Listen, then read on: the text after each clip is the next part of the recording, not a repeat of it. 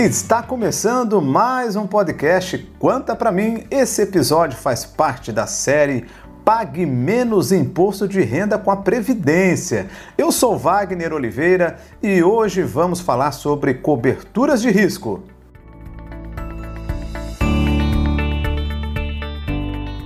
Já falamos aqui em podcasts anteriores sobre a dedução e sobre contribuições extras conhecidas também como aportes. Agora nós vamos falar sobre as coberturas de risco dentro do plano de previdência. E sim, elas também contribuem para a redução da base de cálculo do imposto de renda no momento da declaração anual. Mas você deve estar se perguntando: as coberturas de risco não estão na lista de despesas dedutíveis da Receita Federal. Como é que funciona essa dedução? Em primeiro lugar, é importante entendermos qual o papel das coberturas de risco no contexto da Previdência.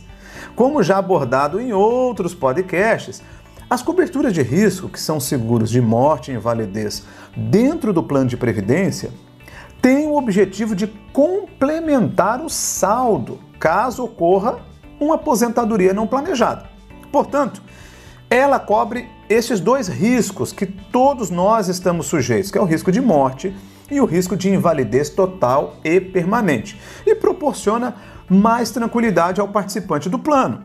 O pagamento do capital contratado ele é realizado na forma de aporte ao plano. Então ele se soma ao saldo previdenciário e o repasse é realizado em forma de renda mensal, contribuindo diretamente para a manutenção do padrão de vida da família. E por último, e não menos importante, vale ressaltar que esse recurso é livre de inventário. Bom, e já que estamos falando de dedução fiscal no imposto de renda, muita gente pergunta se os pagamentos realizados para manutenção das coberturas de risco também podem ser lançadas na declaração anual de imposto de renda. E a resposta é sim, inclusive se o participante manter o pagamento dessas coberturas na fase de recebimento de renda, ou seja, na fase de aposentadoria. E é verdade, gente, que esse enorme benefício não é uma realidade dos seguros tradicionais, porque eles não estão na lista de despesas dedutíveis permitidos lá pela Receita Federal. Os seguros de vida tradicionais, um seguro viagem, um seguro automóvel, entre outros. Um seguro de vida tradicional, por exemplo, ele paga uma indenização única, ou seja, um pecúlio. Mas com o nosso risco, né, o seguro, dentro do plano de previdência da Quanta é diferente.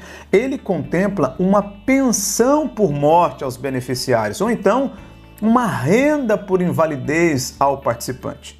E como eu já comentei anteriormente, o repasse desse capital contratado se dá por meio de um aporte dentro do plano de previdência, passando esse valor, essa indenização paga, a integrar a conta benefício do participante. Então, o saldo que ele tinha é somado ao aporte.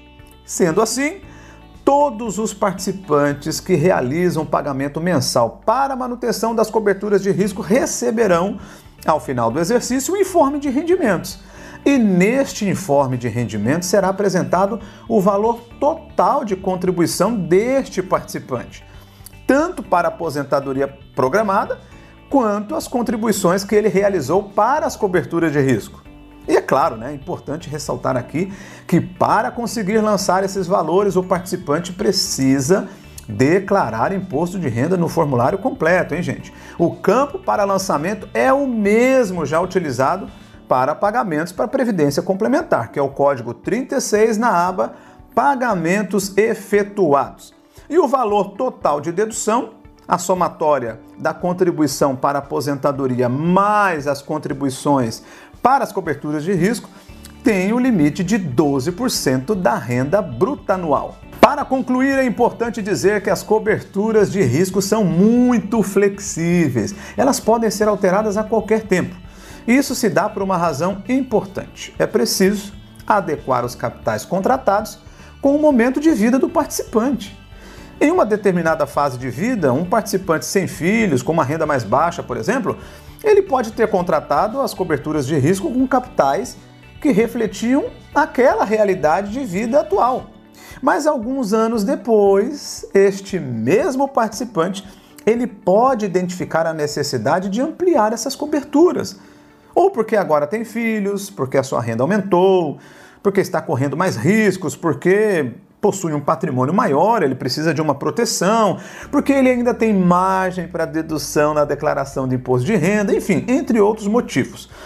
Vale lembrar também que os beneficiários podem ser alterados a qualquer momento. Enfim, mais proteção, mais economia no imposto de renda e mais flexibilidade para o participante.